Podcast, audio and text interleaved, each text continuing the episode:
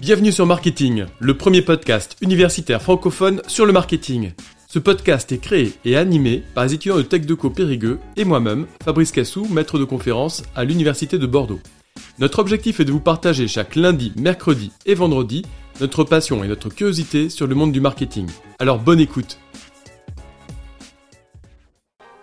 Donc aujourd'hui, on va vous présenter des témoignages d'étudiants en technique de commercialisation en première année et leur euh, point de vue, leur vision de Tech Deco et surtout des matières après deux mois de cours. Donc euh, le Tech Deco c'était une formation qui m'attirait parce que euh, y avait plusieurs aspects, il y avait là du coup l'aspect des cours et l'aspect des stages et du coup l'aspect professionnalisant que ça donnait. Et, donc dans les cours en fait moi, j'ai découvert qu'il y avait plein de, choses qu'on n'imaginait pas quand on voyait la, formation au premier abord. Euh, il y a plein de cours différents et en fait, plus j'avance dans les cours et plus je me rends compte que tous les cours ont un lien entre eux et qu'on a besoin de tous les cours pour, euh, bah, pour arriver à, au, projet qu'on nous demande ou par exemple dans les SAE, il y a plein de choses que qu'on doit euh, mettre en relation pour, euh, réussir. Et euh, du coup, par exemple, en communication, on a vu plein de choses qui sont derrière, derrière la création d'une publicité. Et par exemple, tous les, tous les petits trucs qu'on analyse pour, euh, pour que le consommateur il soit attiré par la publicité, etc. C'était super intéressant. Et euh, en marketing, bah, c'est la même chose, c'est, ça touche aussi la publicité et tout ça. Et c'était, euh, c'était super intéressant, même ça l'est encore et ça le sera, je pense, sur les trois ans. Et j'ai hâte de continuer la formation. En arrivant à, à Deco, je souhaitais partir dans le, dans le marketing et dans la communication, donc dans le but de faire du community management. À l'heure actuelle, je n'ai pas encore d'idée précise, de choix précis entre vente et communication, car les deux matières m'ont beaucoup plu dans la gestion, par exemple avec le, jeu d'entreprise qu'on a eu très récemment, et même euh, avec la communication. Euh, ça m'intéresse les deux, donc je me laisse encore le temps euh, avant de choisir mon, parcours au bout de la première année. Il y a beaucoup plus de côté pratique, ça c'est sûr. Après, niveau des notions, etc., le fait d'avoir été en STMG, j'ai quand même beaucoup de bases. Et en plus, j'avais un bon niveau STMG, donc c'est très accessible.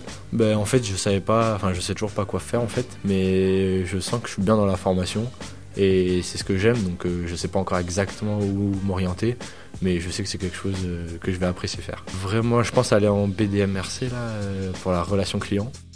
Oui, il y a des petites différences parce qu'on approfondit plus en études supérieures.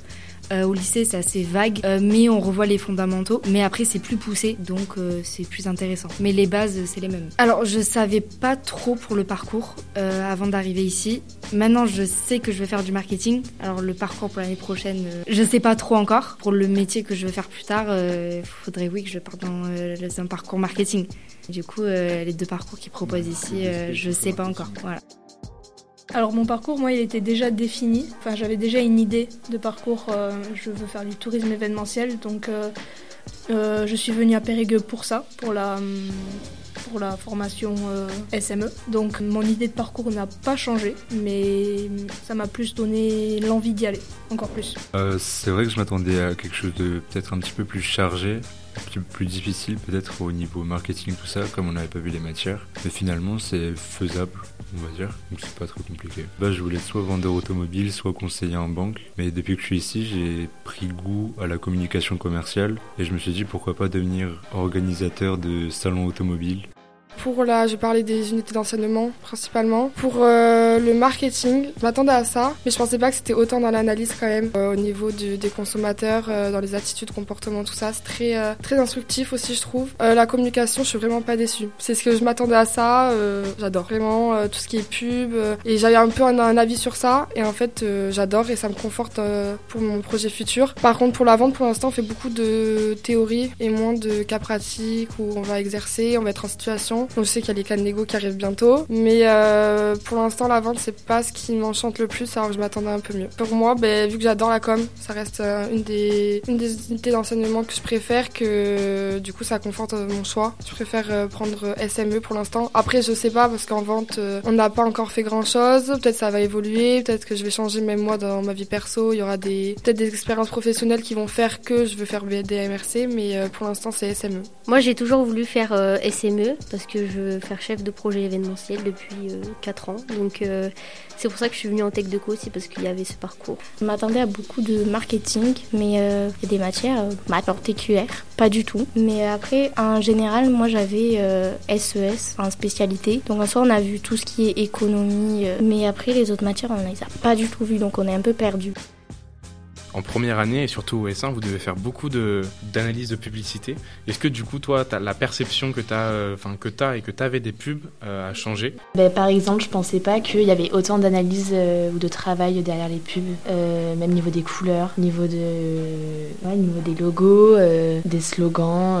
Ben, maintenant, je vois une pub à la télé ou dans les rues, sur les réseaux sociaux. J'analyse beaucoup plus. Je suis là, ah oui, ok, donc il y a tout ce travail qu'il y a derrière. Je me dis, ben là, il voulait du coup faire ressortir ça. Ah mais des fois c'est presque horrible parce que dès qu'on voit une pub, du coup maintenant on l'analyse, on la regarde, on veut savoir les côtés, les objectifs, etc.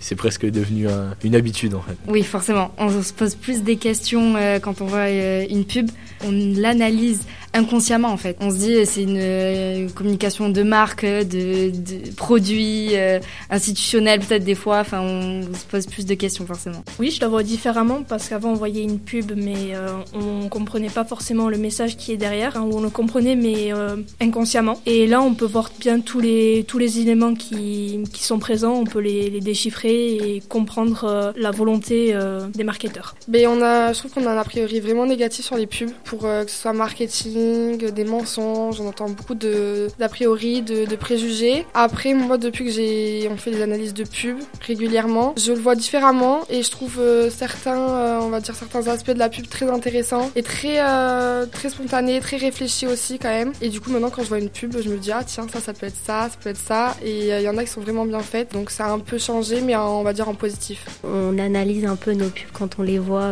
de nous-mêmes à la télé. On a fait tellement d'analyses de pub que quand tu vois la pub tu, sais la cible, tu sais le message, euh, tu sais si la pub, rien que elle soit longue ou courte, elle a coûté cher ou pas. Si tu devais être une marque, ça serait laquelle et pourquoi tu choisirais celle-ci?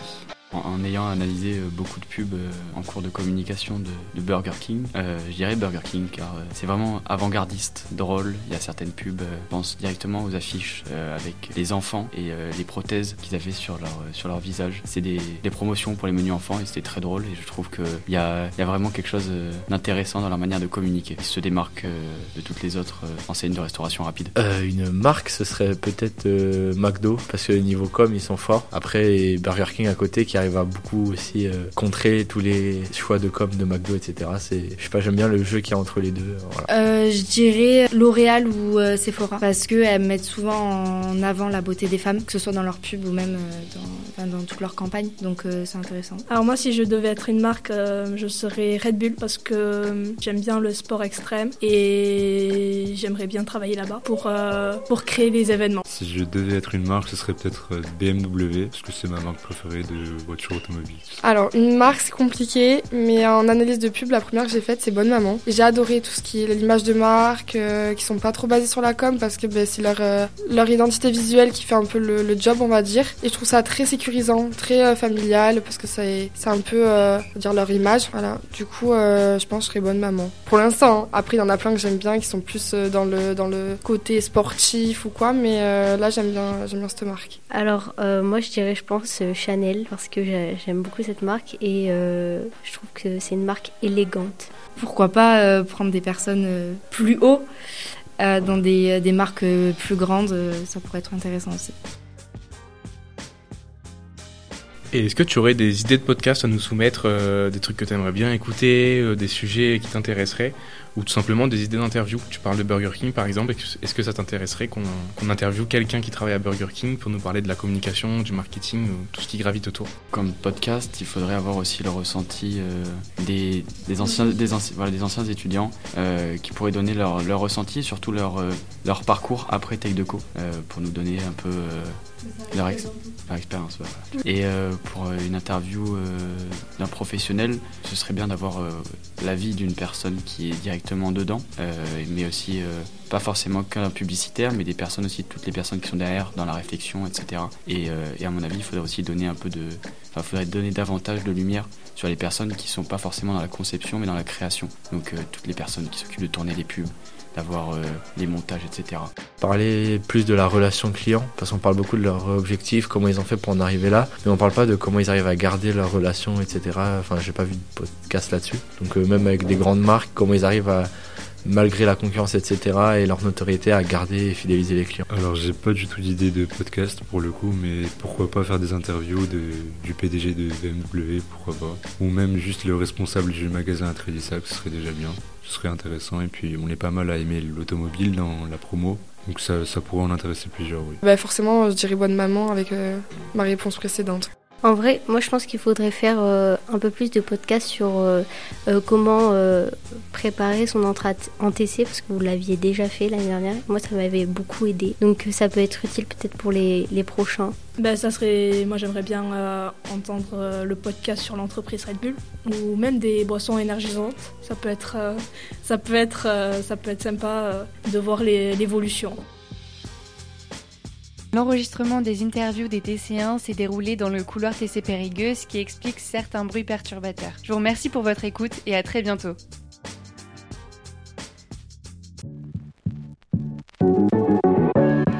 Merci à tous d'avoir suivi cet épisode.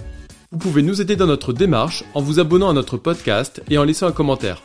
Merci pour votre soutien et votre écoute et à très bientôt sur Marketing, le podcast universitaire pour tous les cueils du marketing.